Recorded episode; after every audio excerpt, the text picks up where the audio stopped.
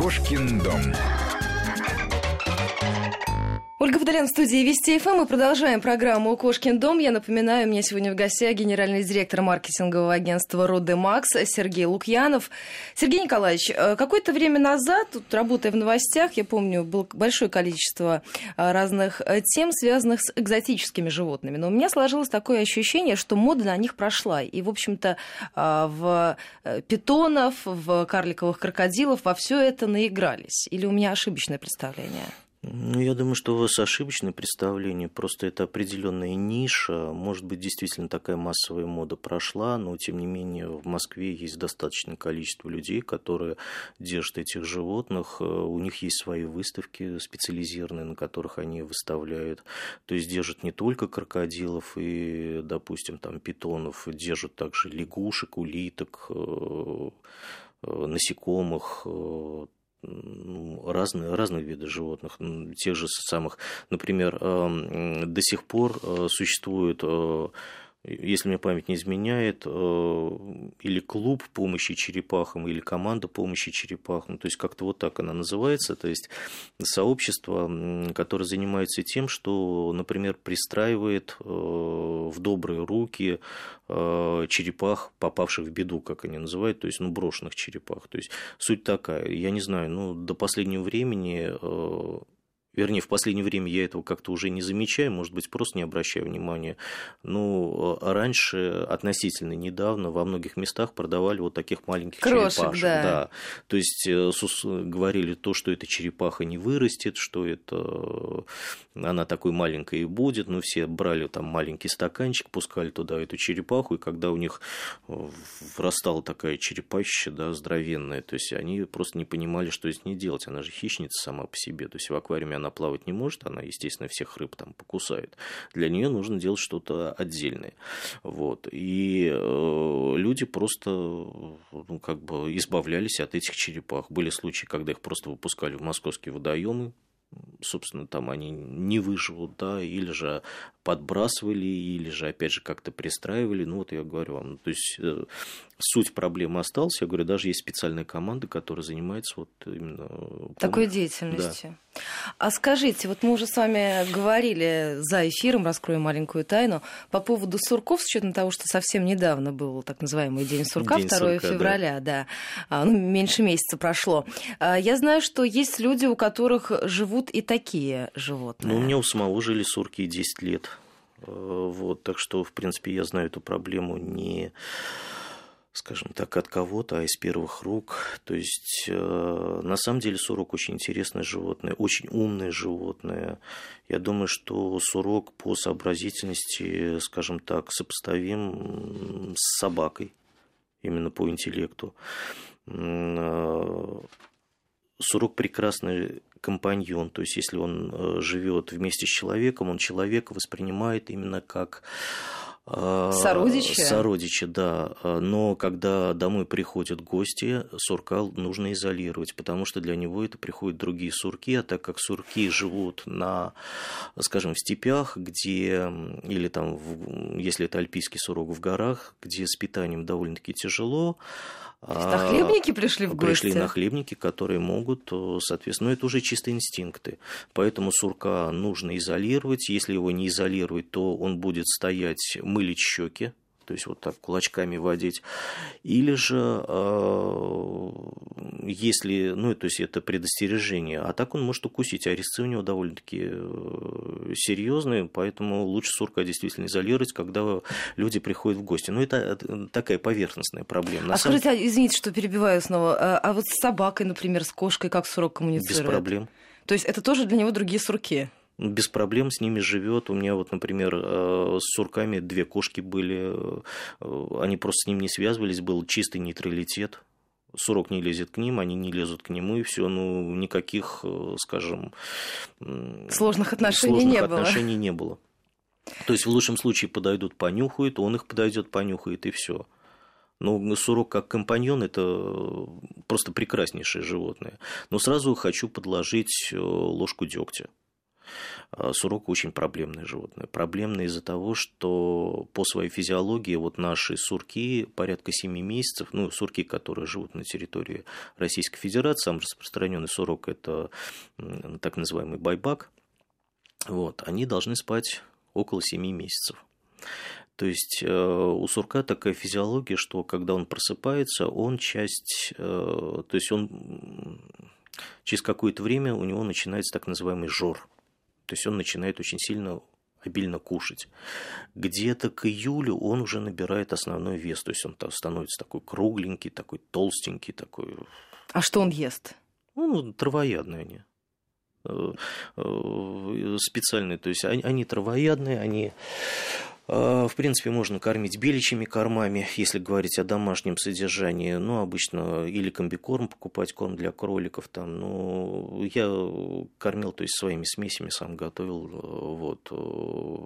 Желательно не давать чисто орехи, потому что сами по себе орехи довольно-таки жирные, учитывая, ну, они могут там на печень сказываться. Печень вообще сурков это больная тема. То есть, если сурок э, не спит, то через какое-то время у него могут возникнуть проблемы с печенью из-за жира жира, который не сгорает. То есть, э, находясь в спячке, сурок э, через какое-то время, там, по-моему, дней через 15-20, он просыпается все равно, то есть, и опять впадает в нее. То есть, э, и вот на во время вот этого просыпания у него как раз организм, он за счет вот этого жира разогревается. То есть, если перевести на нормальный человеческий язык, вот, ну, перед тем, как поехать, зимой разогревает машину. То есть, вот этот жир, он как раз расходуется вот на это. Но ему же нужно специальное место, оборудованное, в котором он будет пребывать у меня в спячке. Жили, у меня жили на балконе в специально созданном ящике. И, а, а вы их проверяли или вообще вот вы их положили туда, ну, они впали в спячку, и через 7 месяцев... Э, если сурок уже, в принципе, просыпается, его слышно, он начинает свистеть, он начинает там, это, это слышно даже на балконе, если он находится. Ну, то есть, в целом, это не проблемное животное? Проблемное. Проблемное? Проблемное. А, помимо зимней спячки у сурка еще большие проблемы. Проблемы дома. Он очень любит грызть, он грызун. То есть, если у вас евроремонт, если у вас лежат э, на полу, допустим, там какой-то кабель очень дорогой, там с золотым покрытием или еще что-то такое. Если у вас стоит обувь, если у вас там, я не знаю, вы э, плотно не закрыли э, шкаф. шкаф, да, то вот все, что было на полках, будет лежать на полу, потому что сурок очень любит копаться, помимо того, что он любит грызть. Э, сурки мастера создавать беспорядки. То есть закрытая дверь для них, для их ума не представляет особо большой проблемы. Если есть щель, если шиншила сжимается вот так, то сурок сжимается вот так. Понятно, да? Ну, я думаю, радиослушателям не очень ну, понятно, ну, но вы догадаетесь, Но, но если, друзья. если шиншилла сжимается по вертикали, то э, сурок сжимается по горизонтали. У сурка самое главное, чтобы пролезла морда. Если морда пролезла, пролезет и все остальное тело. То есть он довольно-таки очень гибкий, очень подвижный. А еще одна проблема у сурков – это утренний свист. Если вы живете в многоквартирном доме и э, вас будет очень резкий свист, то есть похоже на икание, очень громкое икание такое. Ну... Подождите, у меня давно, мне казалось, живет оперный певец, который распевается по утрам «Я люблю вас, Ольга», иногда я слышу свист, то есть, возможно, он живет с сурком. Возможно, с сурком живет. Понятно, э, спасибо за информацию. Э, вот, э, то есть, вот такой свист, причем он похож именно на икание, очень часто икание. То есть, для меня это была, честно скажу, проблема, потому что, допустим, в 5 утра вскочить и бежать к сурку, его уговаривать, там, гладить, чтобы он э, вел себя э, спокойно, удовольствия мало. Ну и э, самая большая проблема это то, что дома нужно иметь собачью клетку, причем крепкую собачью клетку для крупной собаки. А это связано с безопасностью самой квартиры, потому что если уходишь и оставляешь сурка без присмотра, проблемы могут быть разные. Давайте еще к одной теме перейдем. Спасибо, что так подробно рассказали о сурке. Я думаю, что те, у кого были сомнения, брать или не брать, они их развили. Да, а и давай... сразу хочу сказать, что сурков нужно брать в конце, марта, да, в конце мая, начале июня. До этого бесполезно. Важное уточнение. Давайте начнем разговор и сразу после небольшого перерыва продолжим по поводу птиц.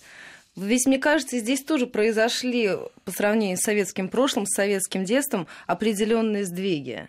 Ну, сдвиги есть в плане кормления, например, э, в плане содержания, да, есть сдвиги, конечно. А что касается самих пернатых, вот если раньше это были волнистые попугайчики, то что сейчас интересует покупателя да, или дарителя? Я, честно говоря, опять же, ну, кто, я знаю людей, которые держат канареек, попугаев, Ам-1, то есть разных птиц. Все зависит от того, на что у человека повернут. То есть, но опять же, это должен быть не в плане дарения, да, потому что, а, например, приобретая того же попугая, а, даже вот в зоомагазине совсем, ну, года два назад, три назад в Зеленограде был случай э, орнитоза, да, купили карелу и был объявлен карантин. То есть э, даже с попугаями, с птичками можно получить э, человеческое заболевание, говоря уж о том, что, опять же, птички порхают, перышки летят, мусор, опять же, аллергики, астматики, определенные тоже проблемы. Ну, как со всеми Поэтому вот такие подарки вслепую я принесу Нет, лучше, птичку лучше в красивой делать. клетке. Лучше не надо. Лучше не надо. Вне зависимости от того, там, сколько стоит эта птичка, как да, ты, да, где да. ты ее купил, ну и так далее. Тем более, сколько стоит, если птичка очень дорогая, то можно купить птичку с проблемами э, со здоровьем. Потому что зачастую это птички контрабандные, не российского ну, разведения. Да, не в легальной сфере, которая да, находится. Да, да, да. И э, у них проблемы с печенью тоже могут быть.